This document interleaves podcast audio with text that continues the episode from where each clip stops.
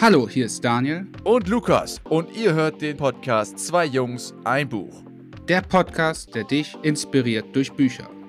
Ja, ab geht's in die Folge. Let's go.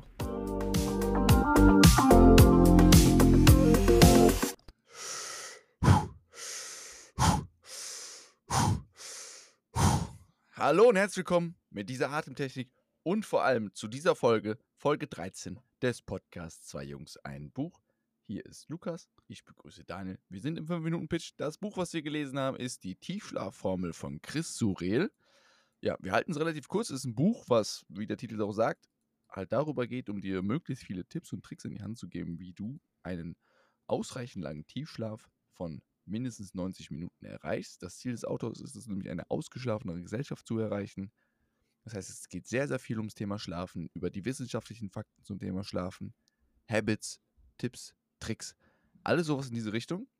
Ich denke, das ist das Buch auch eigentlich schon zusammengefasst. Daniel, ich übergebe das Wort an dich. Habe ich was vergessen? Ja, wichtig hier an dieser Stelle nochmal zu sagen, dass 90 Minuten Tiefschlaf natürlich nicht 90 Minuten Schlaf heißen, sondern wirklich 90 Minuten Tiefschlaf. Und was das genau bedeutet, würde ich jetzt mal sagen, werden wir gleich in der Folge besprechen. Ja, damit ab in die Folge.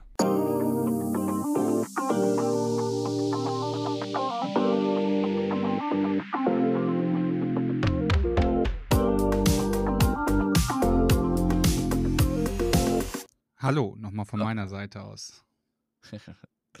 ja, ähm, für alle, die es am Anfang sich wahrscheinlich jetzt die Ohren weggescheppert bekommen haben durch diese Atemtechnik, das war die sogenannte 3.1 oder das 3.140-Protokoll.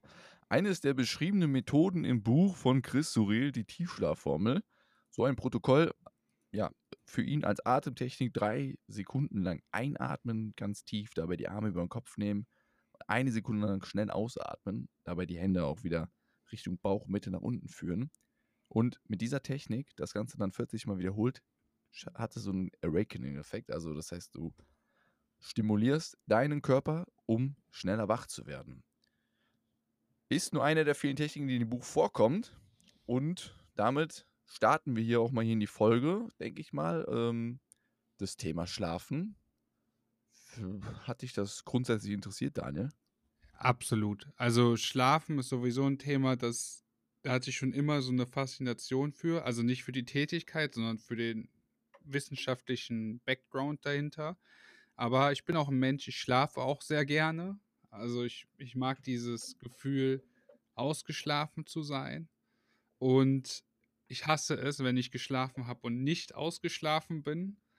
Das ist halt bei diesem Buch hier auch wieder so ein essentielles, ich sag jetzt mal, Eckpunkt, dass halt wieder dieses typische Schlaf hat halt nichts mit der Länge primär zu tun, sondern eher mit der Qualität. Und definitiv. Da ja, kommt natürlich, also, jetzt was ich noch sagen wollte, ist äh, natürlich auch die Länge entscheidend. Man kann natürlich nicht alles in 20, 30 Minuten abfrühstücken, aber ich fand das einfach wieder äh, genial, einfach, da waren so viele Punkte, die anger äh, angerissen worden sind und da wirklich ein Top-Buch, kann ich jetzt schon mal vorwegnehmen, aber hat mich, hat mich gepackt von Anfang bis zum Ende. Okay, sehr gut. Ja, dann, ähm, also ich fand es auch sehr, sehr interessant mit dem Thema Schlafen. Habe ich mich schon vor Jahren mal intensiver mit beschäftigt. Fand es jetzt nochmal sehr, sehr interessant, dadurch nochmal ein paar mehr Fakten drüber zu lesen. Vieles war damals über eigene Recherche auf eigene Faust und hier äh, ist der Autor natürlich auch noch viel mit der Aufklärungsarbeit beschäftigt gewesen. Und ich denke, wir fangen auch mal so ein bisschen kleinschrittig von, ja, von den kleinen Themen, von den Grundsätzen an bis halt dann so alles andere weitere. Ich glaube, sonst kann man es schlecht nachvollziehen, wenn man sich mit dem Thema Schlafen noch nicht richtig auseinandergesetzt hat. Ich glaube, wir fangen einfach mal mit den Basics an. Daniel, was, wie sieht denn so eine klassische Schlafphase aus? Ja, also. So zumindest wie der Autos beschrieben hat, laut Studien und wissenschaftlichen Fakten. Genau, also es gibt insgesamt drei oder vier, nee, vier Schlafphasen. Und zwar ist es einmal die äh, REM-Phase. Das ist die Phase, wo wir träumen.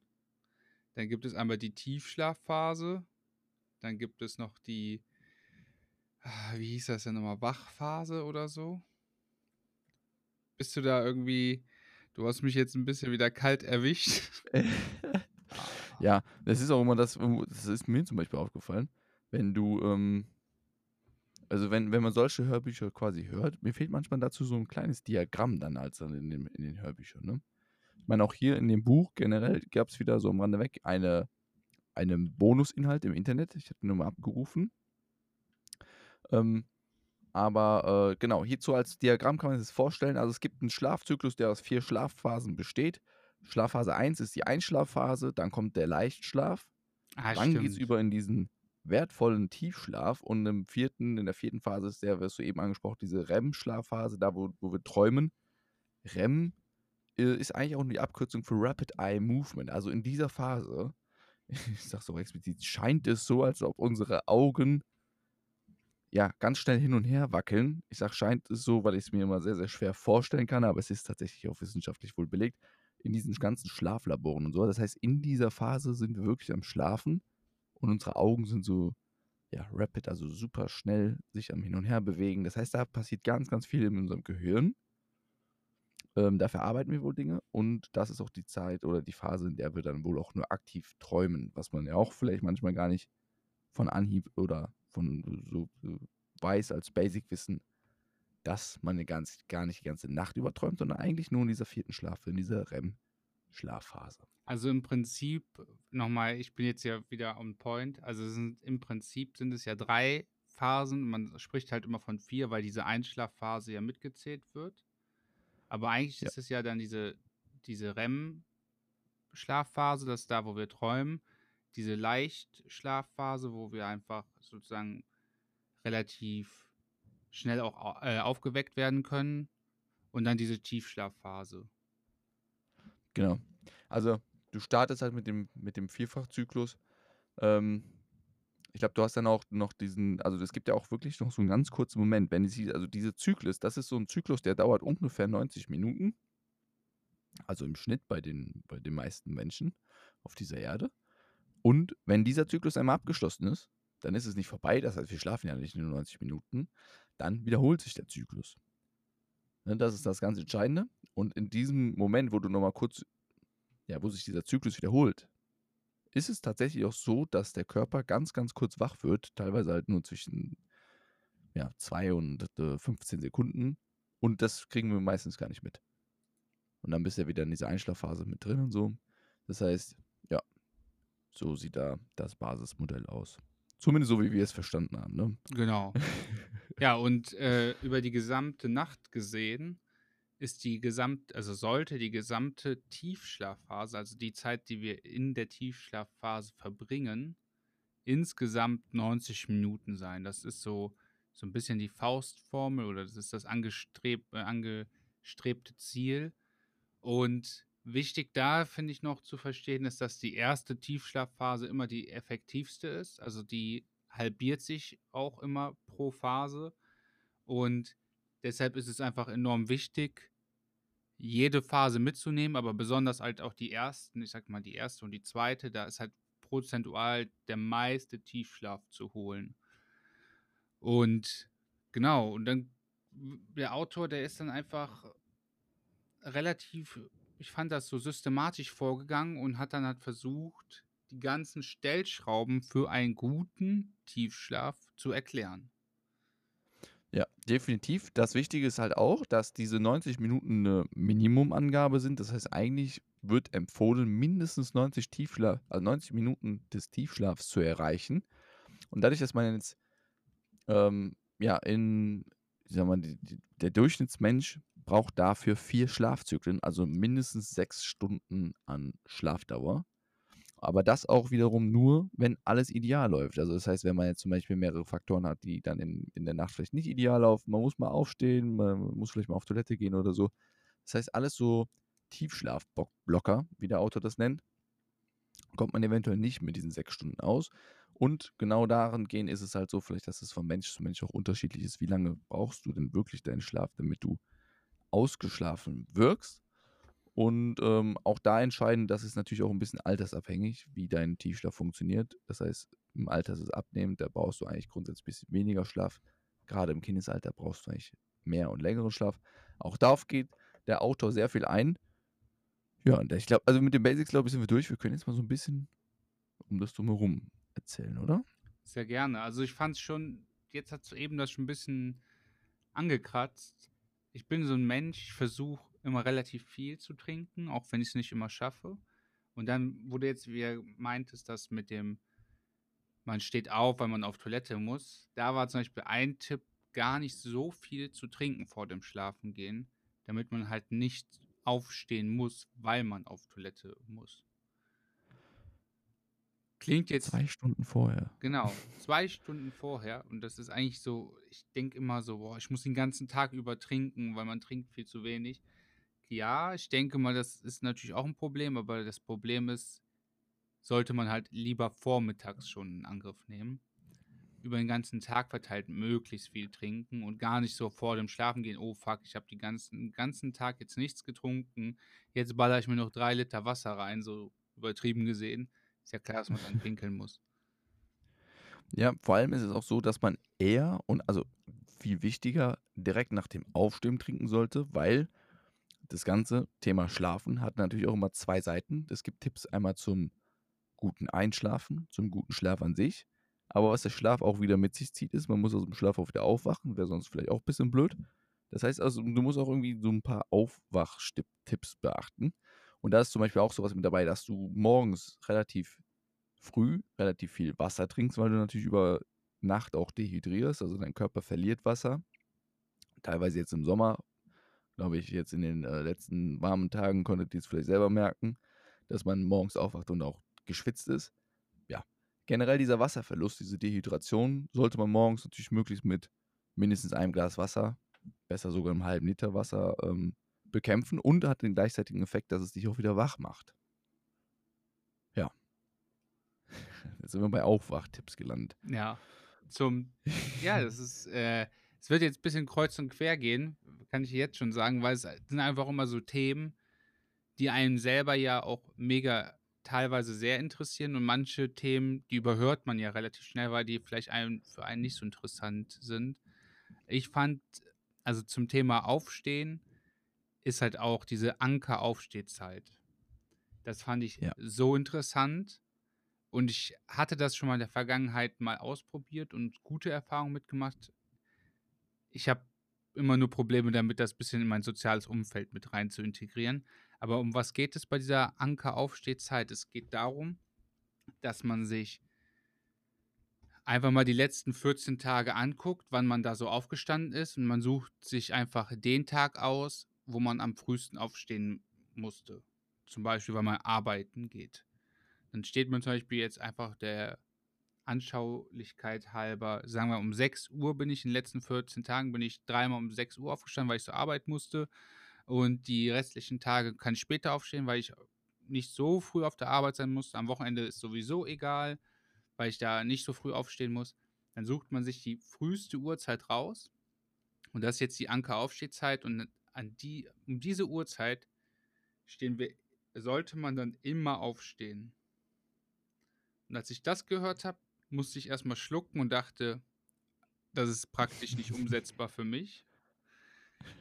Aber da gibt, gab es ja, also da gab es ja diesen einen Tipp, ich weiß nicht, ob du den noch auf dem Schirm hattest, dass man ja auch, wenn man zum Beispiel am Wochenende äh, bis um 6 Uhr schläft und dann aufsteht, dass man Licht trinken, also quasi Licht zu sich äh, nehmen soll, eine Kleinigkeit essen eine Kleinigkeit trinken und sich ein bisschen bewegen.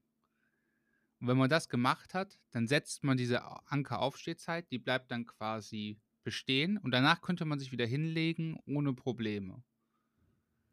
Aber diese Anker-Aufstehzeit ist dann mit trotzdem sozusagen gesaved. Genau. Hintergrund von dem Ganzen war ja das Thema äh, Biorhythmus. Und was ich zum Beispiel da sehr ja, ich habe es als leichten Vorwurf mir gegenüber auch gewertet, weil ich auch sage, das klappt nicht immer perfekt. Grundsätzlich habe ich es wie du auch mal eine ganze Zeit lang morgens, also jeden Morgen so probiert. Aber das Problem, was wir heutzutage sehr, sehr viel haben dadurch, ist dieses, er nannte es, ähm, jetzt muss ich das Wort wieder Social Jetlag. Social Jetlag. Perfekt. Genau. Jetlag quasi, also einen künstlich herbeigeführten Jetlag. Und da hat er da auch den Vergleich gezogen, das fand ich zum Beispiel sehr, sehr interessant Weil ein Jetlag, ich weiß nicht, ob, hattest du schon mal jemals einen Jetlag? Vielleicht hattet ihr ja schon mal einen Jetlag. Ich hatte schon mal. Ich hatte einmal. bisher, ja, ich hatte bisher auch schon einmal einen Jetlag, da bin ich nach Amerika geflogen. Als ich ähm, hingeflogen bin, hatte ich einen ja, geringeren Jetlag. Als ich auf, zurückgeflogen bin, hatte ich meiner Meinung nach, glaube ich, jetzt aus der Erinnerung einen größeren Jetlag. Aber generell das Thema Zeitverschiebung ist letzten Endes nichts anderes, wie wenn sich innerhalb deines inneren Biorhythmus, was nicht auch nichts anderes wie deine innere Uhr ist, dort eine Zeitverschiebung stattfindet. Und das tun wir letztendlich alle irgendwo, oder beziehungsweise die meisten von uns wahrscheinlich im Durchschnitt, am Wochenende. Also dadurch, dass du am Wochenende ausschlafen willst, du bist länger wach, du bist vielleicht auf Partys irgendwie länger und so. Ja, und dadurch verschiebst du ganz, ganz viel deinen Biorhythmus, was natürlich für den Schlaf nicht gut ist. Das heißt, du machst fünf Tage lang in der Woche meistens ja, ausreichend Konsistenz, ein, ein normales Schlafbild und am Samstag, Sonntag zerstörst du dir deine Routine, musst du dann montags wieder reinkommen. Das ist der klassische Effekt, warum man montags ja, so schwer aus dem Bett kommt meistens. Ne? Also ich muss sagen, bei mir ist das so intuitiv schon immer so gewesen, dass ich immer relativ, ähm, also ich würde mich als Frühaufsteher bezeichnen und ich merke das zum Beispiel in der Woche, dass ich gefühlt ein bisschen zu früh aufstehen muss. Aber am Wochenende bin ich spätestens um sieben oder acht meistens wach. Auch wenn ich jetzt lange wach war. Ich bin dann, das ist wieder ein anderes Thema, aber ich bin dann so ein Mensch, ich mache dann gerne ein Mittagsschläfchen oder so ein Nap. Aber, oder gehe einfach früher schlafen. Aber das frühe Aufstehen, das hat mich noch nie so jetzt so aus der Bahn geworfen, wo ich sage, boah, ne, jetzt morgen um 6 Uhr aufstehen, gar keinen Bock. Das schon. Aber dieses Aufstehen an sich, das hat mir keine Probleme gemacht. Da muss ich wirklich so sagen, ich hatte ja meine Zeit lang, habe ich wirklich auch aus der letzten Staffel das Miracle Morning Prinzip oder dieses 5 AM Club Prinzip gemacht, dass ich dann um 5 Uhr aufgestanden bin, war ich dann um 5.15 Uhr oder irgendwas im Fitnessstudio. Hatte ich ganz lange Zeit lang auch kein Problem mit. Aktuell, glaube ich, wird es wieder schwerer fallen, einfach weil sich der Biorhythmus bei mir doch auch ein bisschen mehr Richtung 6 Uhr verschoben hat. Das schaffe ich dann nicht mehr vor der Arbeit, dann auch trainieren zu gehen.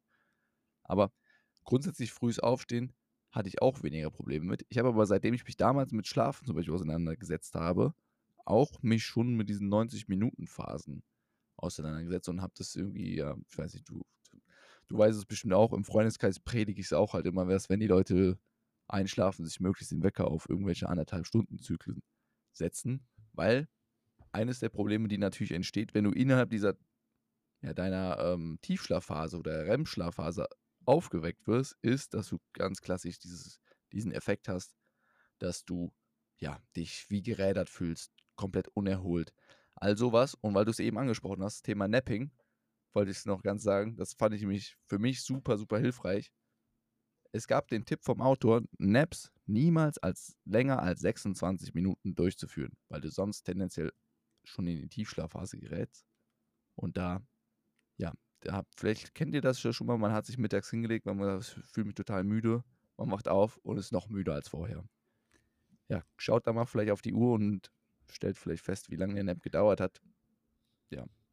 Aber jetzt dazu noch eine Sache wenn ich das richtig verstanden habe. Oder wenn man länger schlafen will, dann auch wieder in diesem 90-Minuten-Zyklus. Ja, genau, dann anderthalb Stunden mindestens. Aber ja. da wieder, und das, das hat mich wieder so fasziniert, was damit wieder einhergeht, ist, der hat relativ oft von diesem Schlafdruck gesprochen. Das hat ja was mit den ganzen Hormonen im Körper zu tun. Umso länger wir wach sind, umso mehr wird davon ausgeschüttet und wir werden immer müder und irgendwann mal müssen wir halt einfach schlafen. So. Und wenn man dann einfach ein Mittagsschläfchen macht, was jetzt vielleicht ein bisschen Überhand nimmt und man schläft dann 90 Minuten oder vielleicht auch 180 Minuten, dann nimmt dieser Schlafdruck ab und es könnte dazu führen, dass man halt schlecht abends einschlafen kann. Ich habe persönlich damit kein Problem und ich habe immer gedacht, und diese These hat der Autor relativ schnell auch in diesem Buch äh, komplett nichtig gemacht, ist, ich schlafe schnell ein, ich werde nicht wach und ich schlafe viel. Ich schlafe gut. Aber das ist leider nicht so. Und das ist, ich merke, ich habe das extrem gemerkt. Es gab Phasen, da habe ich tendenziell sogar ein, zwei Stunden jeden Tag mehr geschlafen und hatte weniger Energie als in anderen Phasen. Und wenn man sich die ganzen Tipps anhört, diese ganzen Stellschrauben, ist mir jetzt so einiges klar geworden, warum zum Beispiel dieses Ausschlafen einfach schlecht ist. Ja. Ähm, Adenosin heißt das, dieser Schlafdruck. Das heißt, Adenosin ist ähm, das Hormon, was bei uns im Körper auslöst oder zumindest das Gefühl der Müdigkeit auslöst. Also, dass, dass der Körper sagt, okay, ich bin jetzt müde, äh, ich möchte schlafen. Das ist halt das Adenosin-Level und das sinkst, senkst du natürlich nochmal durch einen Mittagsschlaf oder durch ähm, einen Powernap und äh, damit bist du tendenziell auch länger dann den Tag über nochmal wach. Sollte aber natürlich trotzdem so gesteuert sein, dass du abends ausreichend Adenosin entwickelst. Und damit kommen wir, glaube ich, auch einfach mal zu so ein paar von den Tipps, die wir so mitgenommen haben, wahrscheinlich die uns am meisten interessieren, aber ein paar von den Tipps, wie kannst du zum Beispiel dein Adenosin-Level am Abend ähm, fördern, dass du, falls du Probleme hast einzuschlafen, dass du halt schneller einschläfst oder auch schneller zur Ruhe kommst. Und da war zum Beispiel ein Tipp und ein Trick, den habe ich irgendwann mal auch sehr konsequent, glaube ich, vier Monate durchgezogen und dann, wie es oftmals so ist, von jetzt auf gleich, ähm, ja, einfach links liegen gelassen und vergessen. Aber jetzt habe ich es mir wieder ausgepackt und zwar die Blaulichtfilterbrille. Daniel, hast du eine Blaulichtfilterbrille? Nee. Okay. Ich hatte oder habe auch immer noch eine Blaulichtfilterbrille, die ich jetzt wieder ausgepackt habe und habe durch dieses Buch auch wieder auf all meinen Geräten den Night Shift Modus, also diesen, der so gelblich wirkt, dass der Bildschirm so gelb wirkt, eingeschaltet ab spätestens 20 Uhr, damit meine Augen möglichst wenig blaues Licht, beziehungsweise mein Körper wenig blaues Licht empfängt, denn das tendenziell macht uns wacher. Und wenn du das am Abend halt ja, konsumierst über die Augen, dann äh, ist dein Adenosin-Level so ein bisschen geschädigt und du kannst gegebenenfalls vielleicht schlechter einschlafen. Ich hatte es damals, wie gesagt, vier Monate konsequent gemacht, hatte aber dann das Problem, dadurch, dass die Brille halt extern ist und äh, nicht irgendwie integriert in die normale Brille oder so, hast du irgendwann mal die Brille vergessen und dann warst du aus diesem Habit wieder rausgeschmissen. Jetzt habe ich die Brille beim Aufräumen sogar zufällig in der Hand gehabt und dachte so, okay, machen wir doch einfach nochmal. Und ich hatte von damals, kann ich es nur noch beschreiben, wirklich das Gefühl, dass es irgendwie ja, ein besserer oder erholter Schlaf war. Muss aber auch dazu sagen, dass ich nie das Problem hatte vom Einschlafen her. Ja, aber wie gesagt, da ist ja, das ist, das ist ja so der große Unterschied, dass das Einschlafen ja nicht unbedingt was damit zu tun hat, sondern die Blaulichtfilterbrille zum Beispiel einfach äh, dieses Adenosin äh, fördert, dass das mehr ausgeschüttet wird, weil du nicht wach bleiben möchtest, weil es theoretisch da dunkler wird. Und dadurch, dass du dich darauf vorbereitest, auf Schlafen, auch zum Beispiel über Ernährung und über die anderen Sachen, du einfach ja viel mehr Tiefschlaf bekommst. Es geht ja nicht nur darum, dass du schnell einschläfst, sondern dass auch deine Tiefschlafphase länger ist. Vollkommen richtig. Ähm, ein Ernährungstipp übernehmen wir in den letzten Wochen sogar schon uns unterhalten hatten, Daniel. Den möchte ich von dir hören. Welches Mittel versuchst du vorm Schlafengehen jetzt zu ver vermeiden?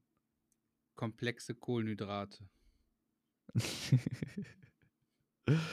ja, ähm, das meinte ich zwar jetzt nicht. Sondern? Hätte noch ein anderes unserer Lieblingsgetränke vielleicht. Ach so, ah, ich dachte, wir sind jetzt, das war, war aber auch ein Buch, ne, mit dem. Ja, ja, klar, es war auch ein Buch. Das, aber, ja. Äh, ja, tatsächlich das große Thema von mir als Koffein-Junkie, natürlich das Koffein.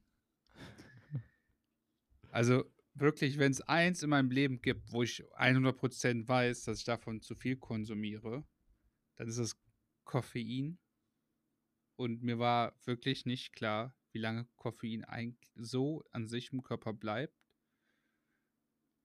Ich hätte immer gedacht, dass dieses, dieses typische Koffein, dieser Koffeinschub, sagen wir mal, ich, ich trinke gerne einen Energy Drink oder einen Kaffee, da habe ich immer das Gefühl, dass das Koffein so die nächsten, so ins, also ich trinke da, ich beim Konsumieren des Getränks, dass sich das relativ schnell bemerkbar macht, dass man Koffein getrunken hat.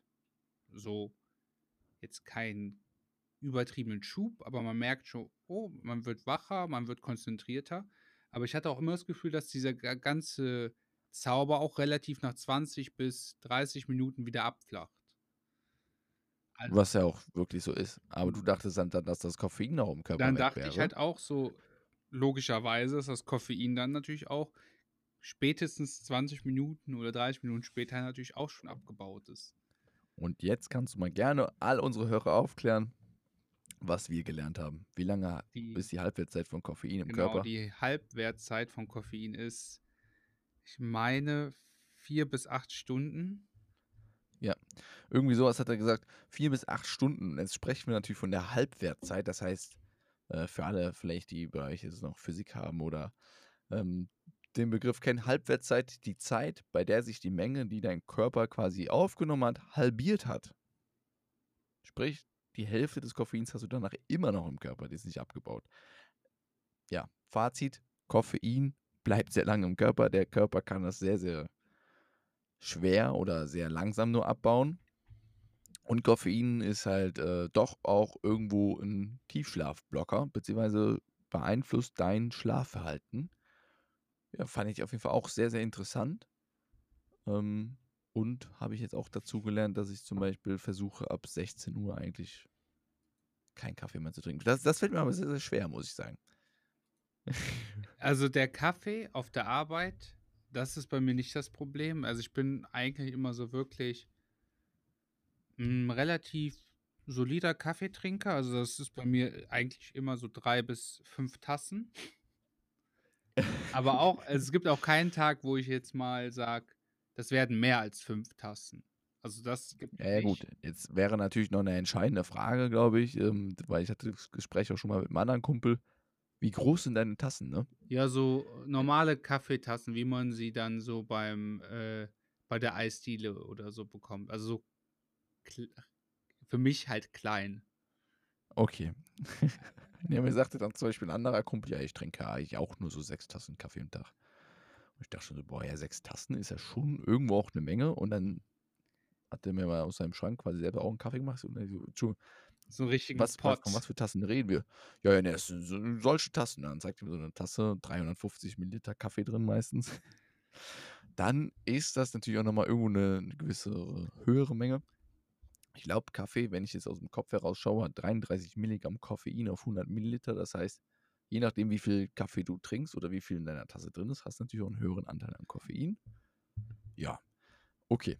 Aber so viel zum Thema Koffein. Dann wechseln wir nochmal direkt über auf die komplexen Kohlenhydrate. Das Thema Ernährung fand ich ja ehrlich gesagt am, mit am spannendsten, weil das Ganze deinen Körper und natürlich deinen Wachreiz und auch gegenteiligen Müdigkeitseffekt weit, weit beeinflussen kann. Wusstest du das? Und das Das frage ich mich. Wusstest du, dass Ja. Ernährung deinen Schlaf so beeinflusst?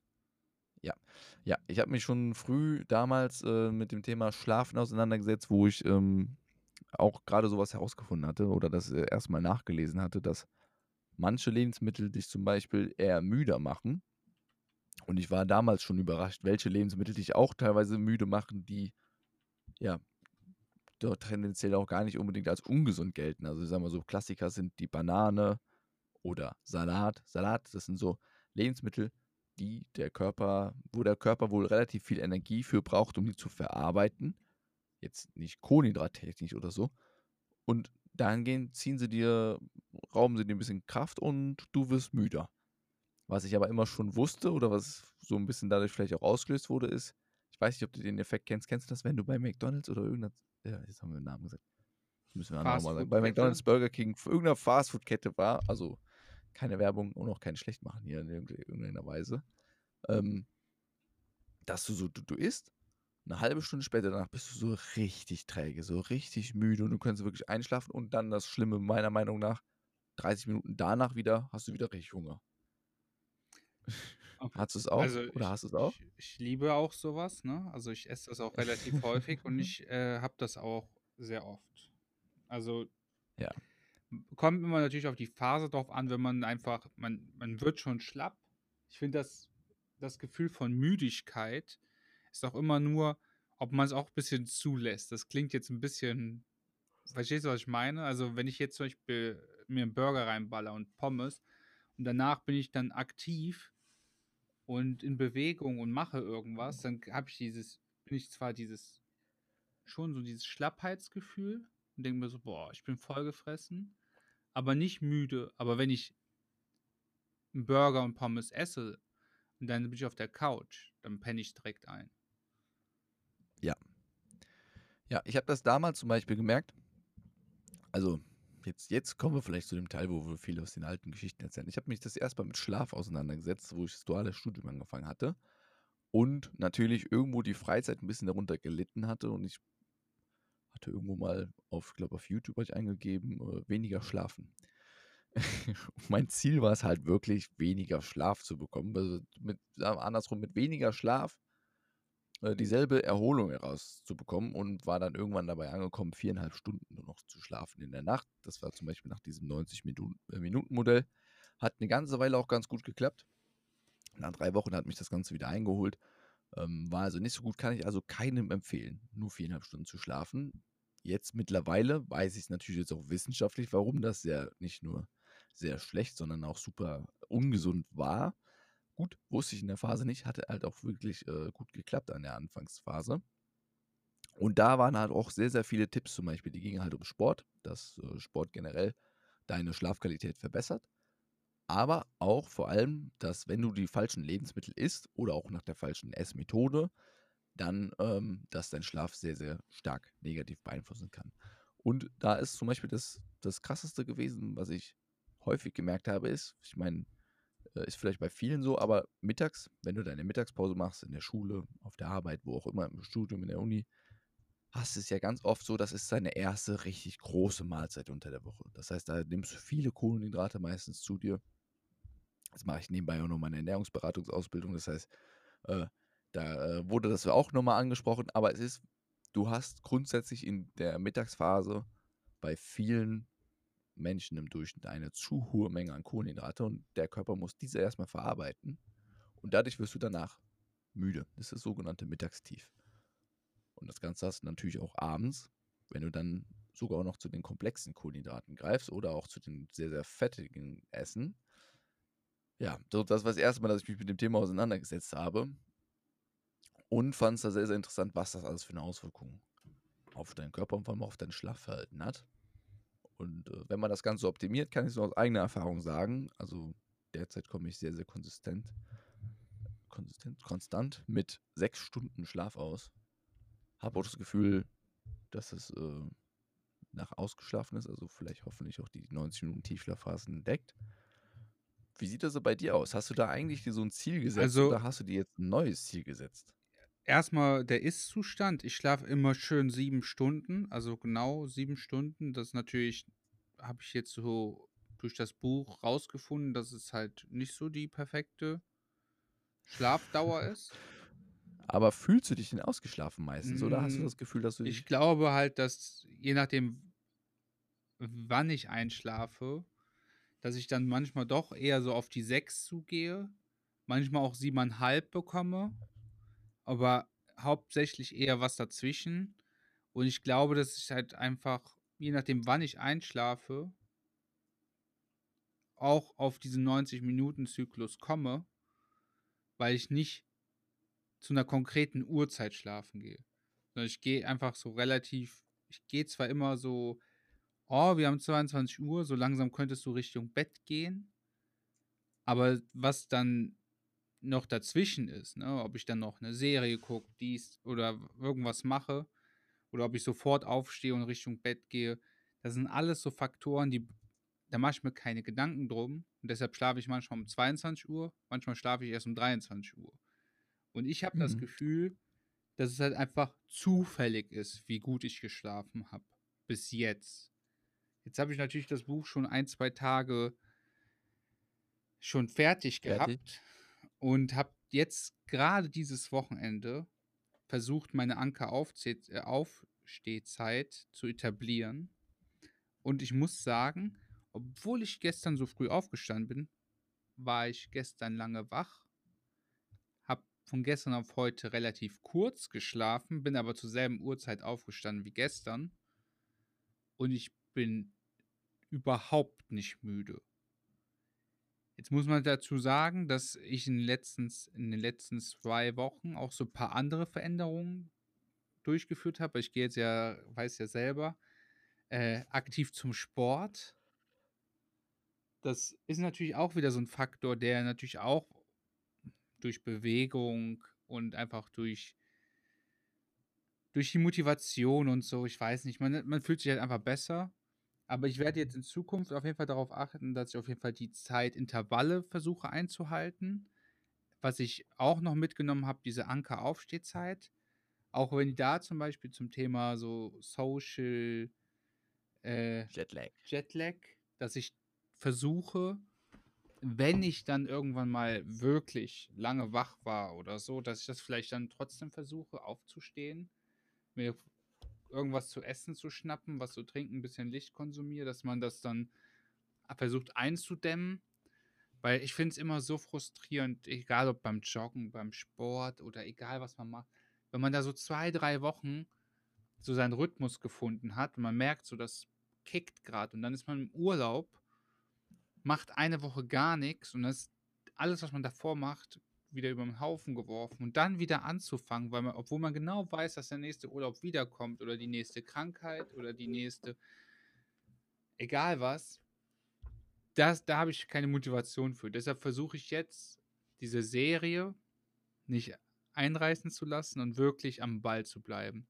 Und da, wie gesagt, sind die Punkte regelmäßig aufstehen, also Anker-Aufstehzeit finde ich sehr interessant. In richtigen Zeitintervallen schlafen, finde ich richtig interessant. Dann, was für mich jetzt auch überdenkenswert ist, ist der Koffeinkonsum. Natürlich die Menge, aber auch der Zeitraum, wann ich das konsumiere. Das sind so die drei Sachen, die mich von diesem ganzen Buch momentan so am meisten catchen. Und ich fand das ja auch gut. Der hat ja auch gesagt, man soll sich halt ein Thema annehmen das zwölf Wochen probieren durchzuhalten, darüber sich Gedanken zu machen, zu versuchen, das zu etablieren und dann in zwölf Wochen wieder reinzugucken und das, den nächsten Punkt anzugehen. Und weil ich weiß ganz genau, diese, wenn du jetzt zehn Punkte da aus dem Buch oder 20 Punkte versuchst gleichzeitig, das bringt alles gar nichts. Ich versuche jetzt einfach regelmäßig aufzustehen, meinen Koffeinkonsum zu überdenken und in Zeitintervallen zu schlafen. Jetzt habe ich viel geredet, Lukas. Was hast du dir denn aus dem Buch vorgenommen? Ähm, bei mir ist es ähnlich, ehrlich gesagt. Also mit dem Koffeinkonsum will ich doch konsequenter wieder irgendwie runterschrauben auf das 16 Uhr Limit, habe ich mir überlegt. Wobei das auch oftmals, muss ich sagen, schwer ist bei mir. Also das heißt schwer. Aber ich nehme ganz gerne ab und zu so einen so äh, Workout-Booster, wenn du schweres Beintraining hast, wozu ich dann halt oftmals auch erst abends zukomme. Ja, da aber kann man auch mal überlegen, dass man den äh, ohne Koffein nimmt oder weglässt und äh, dann diese 16 Uhr Grenze einhält. Also ich versuche auch, wie gesagt, das mit der Blaulichtfilterbrille irgendwie ein bisschen weiter zu integrieren, muss aber auch da sagen, dass ich sage, wichtiger ist für mich dieser Nightshift-Modus vom Handy, der geht automatisch an oder auch vom Laptop. Ähm, und ja, das Blaulicht wird es natürlich dann nochmal effekt, effektiver machen, wenn das immer klappt dann würde ich es gerne rein benutzen. Aber die Anker-Aufstehzeit, die hat mich dieses Mal auch extrem gecatcht, weil ich gesagt habe, das ist so, ja, dieser, ich hatte immer äh, in den meisten ja, Zeiten, wenn ich mich mit Schlafen befasst habe, die letzten Jahre, habe ich immer gesagt, boah, es ist so schwierig, immer zur selben Zeit ins Bett zu gehen, in derselben Zeit aufzustehen. Wenn man sich aber jetzt einfach nur betrachtet, dass man das nur noch das Aufstehen anschaut und auch mit diesen Tipps und Tricks äh, ja, wie du eben sagtest, dieses ja mal kurz quasi wach machen und dann kannst du mal nochmal noch mal vielleicht anderthalb Stunden schlafen. Ich glaube, das ist deutlich einfacher umzusetzen, als wenn man sagt, ja, ich muss früh schlafen gehen und früh aufwachen. Und das jeden Tag, das raubt auch so ein bisschen an dieses gesellschaftliche, wenn du mal abends länger weg auf einer Party bist oder so, willst du nicht früher gehen, weil du sagst, ja, äh, ich äh, muss immer zur selben Zeit im, im Bett sein. ja, genau, das waren auch so die Methoden, die ich äh, jetzt in nächster Zeit versuche ähm, einzuführen und vor allem auch ein bisschen mehr noch diese Micro-Breaks. Also er hatte davon gesprochen, so kurze Mikropausen über den Tag verteilt über einzubauen, an dem man sich einfach nochmal ein bisschen ja, wieder erdet, wieder runterkommt, um einfach das Cortisol-Level, also das Stresslevel zu senken, was irgendwie äh, ganz ja, fand ich ganz, ganz äh, gut zu lesen war. Der gibt da auch in seinem Bonusmaterial 64 Tipps, wie man es einbauen kann. Zum Beispiel unter der Dusche kann man mal so ein sogenanntes 216-Protokoll machen, um seine Atmung unterzubringen. Und ich bin auch in der Überlegung, mir nochmal einen Schlaftracker anzufassen, äh, anzuschaffen, beziehungsweise mir so ein, ja, wie heißen die? Smartwatch? Ein Smartwatch. Smart Armband, genau, zu gucken, um, um einfach meinen Schlaf mal zu überwachen und zu messen. Äh, Finde ich auch wieder ganz interessant. Das, das, das hätte mich auch mal so interessiert. Ich hätte auch mal richtig Lust, so ein Schlaflabor, so richtig wissenschaftlich meinen Schlaf zu analysieren. Darauf hätte ich richtig Bock. Und dann sagt mir nachher jemand, so sieht's aus. Das ist der Ist-Zustand. und dann versuchst du so Sachen umzusetzen und kommst so drei Monate später wieder dahin. Und dann sagt er, das ist jetzt dein Ist-Zustand. So, um und dann kommt er so nachher mit so einem Diagramm und sagt, die haben ihren Tiefschlaf um 18% verbessert. So, weißt du, so nicht ein bisschen, sondern so richtig eine Zahl. Ja, da merkt man ja dann doch wieder, dass sie zwei Ingenieure sind. Ähm, aber dass, wenn das euch vielleicht genauso geht, dann ähm, können wir euch dieses Buch von beiden Seiten, würde ich jetzt mal behaupten, einfach nur wärmstens empfehlen, wenn es das Thema Schlafen sehr interessiert dann auf jeden Fall. Ich fand auch, das haben wir jetzt vielleicht gar nicht in der Podcast-Folge so explizit gesagt, aber vor allem auch ist es interessant für Menschen, die im Schichtdienst arbeiten, weil auch für die hat er sehr, sehr viele Tipps, weil ja dort vielleicht der Biorhythmus doch äh, am, am ehesten nochmal geschädigt werden könnte, so außerhalb des normalen Biorhythmus zu arbeiten. Ja, und auch also, junge Eltern, ne? Junge Eltern ja. oder auch Menschen, ich sage jetzt mal, die wirklich Einschlafprobleme haben. Das war, also es ist für fast jede Person, wenn nicht gar für jede Person, sind da auf jeden Fall Ansätze drin oder wenn nicht gar schon Lösungen? Das denke ich auch. Also von mir bekommt das Buch übrigens, muss ich aber dazu sagen, also ich finde es trotzdem eine sehr gute Wertung. Von mir bekommt das Buch 3,5 Sterne. Ähm, das, ich finde es ja, wie gesagt, das ist trotzdem von der Schulnote her eine, eine 2 Plus. Ähm, weil es war mir am Ende die letzten paar Kapitel, ich weiß nicht, ob das dir auch so aufgefallen ist, die waren für mich sehr gedoppelt. Es waren auch teilweise wirklich, wo ich gedacht habe, das war Copy-Paste. Ähm, aus Stellen, wo sie schon mal im Buch aufgetaucht sind. Klar, der wollte es nochmal zusammenfassen, nochmal wiederholen und so. Habe ich aber effektiv gar nicht gebraucht. Da dachte ich am Ende nur so, hm, das habe ich ja schon mal gehört. Und dachte, das ging so irgendwie schon mal drum. Fand ich ein bisschen schade, dass das zum Beispiel einfach nur von der Methodik her. Ähm, und also es, natürlich, er will es anpreisen. Ähm, und natürlich auch irgendwo dann die Hilfestellung bieten, dass, äh, dass er auf dieser www.tiefschlaf-formel.de äh, slash Bonusmaterial, dass es darunter wieder Bonusmaterial gibt. Das hat mich aber an das letzte Buch erinnert von ähm, Arbeite klüger, nicht härter. Ivan Und es kam ein bisschen zu häufig vor. genau, da muss ich also sagen, ja, grundsätzlich, also an sich mega gutes Buch. Von mir, von meiner Seite aus 3,5 Sterne.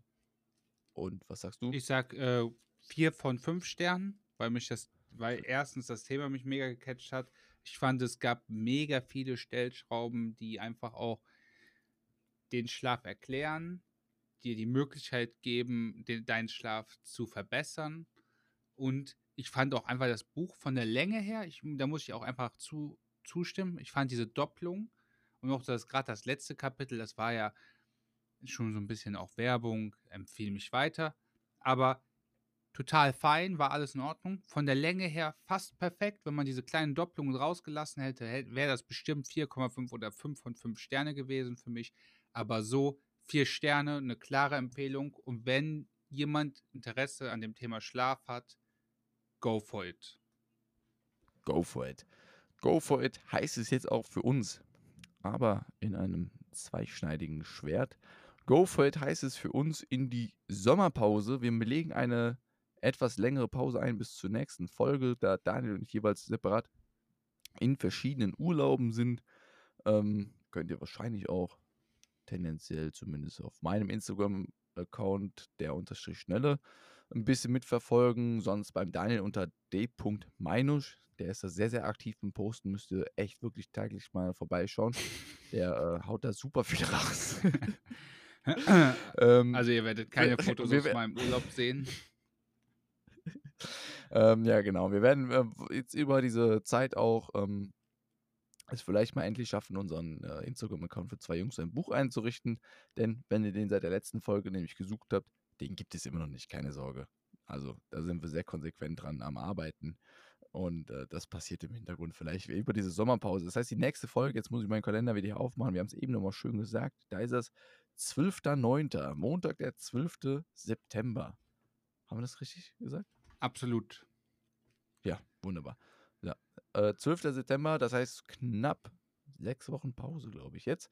Naja gut, ist ja auch nicht schlimm. Ihr habt wahrscheinlich selber auch Sommerferien, Sommerurlaub und deswegen haben wir uns diesmal überlegt, wir ziehen kein Buch, sondern wir legen ein Buch ähm, ja, wir ziehen das Buch, wir, wir nehmen das Buch einfach so, wie wir es äh, ausgewählt haben. Mein Gott, Sprachschwinde, pra, Sprachfindung. Wir haben ein Buch ausgewählt, das Richtig. wir für die Sommerpause lesen wollen. Und das ja, Buch. Das heißt achtsam morden. Also ich hoffe, das ist hier für alle in Ordnung. Achtsam morden, das ist ein Roman von Carsten Dusse. Ja. Das hören wir mal, ist sogar tatsächlich eine Reihe. Du hast eben schon ein bisschen gespoilert und sagst, es kommt wahrscheinlich auch auf Netflix als Serie. Nee, keine Ahnung. Ich habe ich hab das kurz gegoogelt, weil du das vorgeschlagen hast und da war irgendwie der vierte oder fünfte Reiter, dass irgendwie das und was anderes noch verfilmt werden soll und auf Netflix kommt. Ob als Serie, als Film oder Dokumentation, ich habe keine Ahnung. Ja, ist mir egal. Ich wollte eigentlich nur gerade äh, raushauen, dass du, wenn, wenn es eine Fehlinformation ist, kommt die von dir da. Ja, super. Wunderbar. War wieder eine geile Folge von meiner Seite aus. Also ich fand es wieder, war eine coole Folge. Äh, für euch wieder, wie immer, auch während der Urlaubs- und Sommerpausenzeit, dürft ihr uns natürlich Anmerkungen, Anregungen sowieso schicken. Ihr dürft den Podcast auf Spotify oder jegliche anderen Plattformen mit der Höchstnote bewerten. Und ähm, was dürft ihr noch? Buchvorschläge schicken an buchvorschläge.gmx.de oder wie eben genannt unter unseren Instagram-Accounts d.meinusch oder der Unterstrich Nölle. Ja, in diesem Sinne von meiner Seite aus macht's gut. Schöne Sommerzeit. Bis dann zum 12.09. Danke fürs Zuhören. Genießt das Wetter und auf Wiedersehen. Sie hörten eine weitere Folge des Podcasters Zwei Jungs, ein Buch, alle zwei Wochen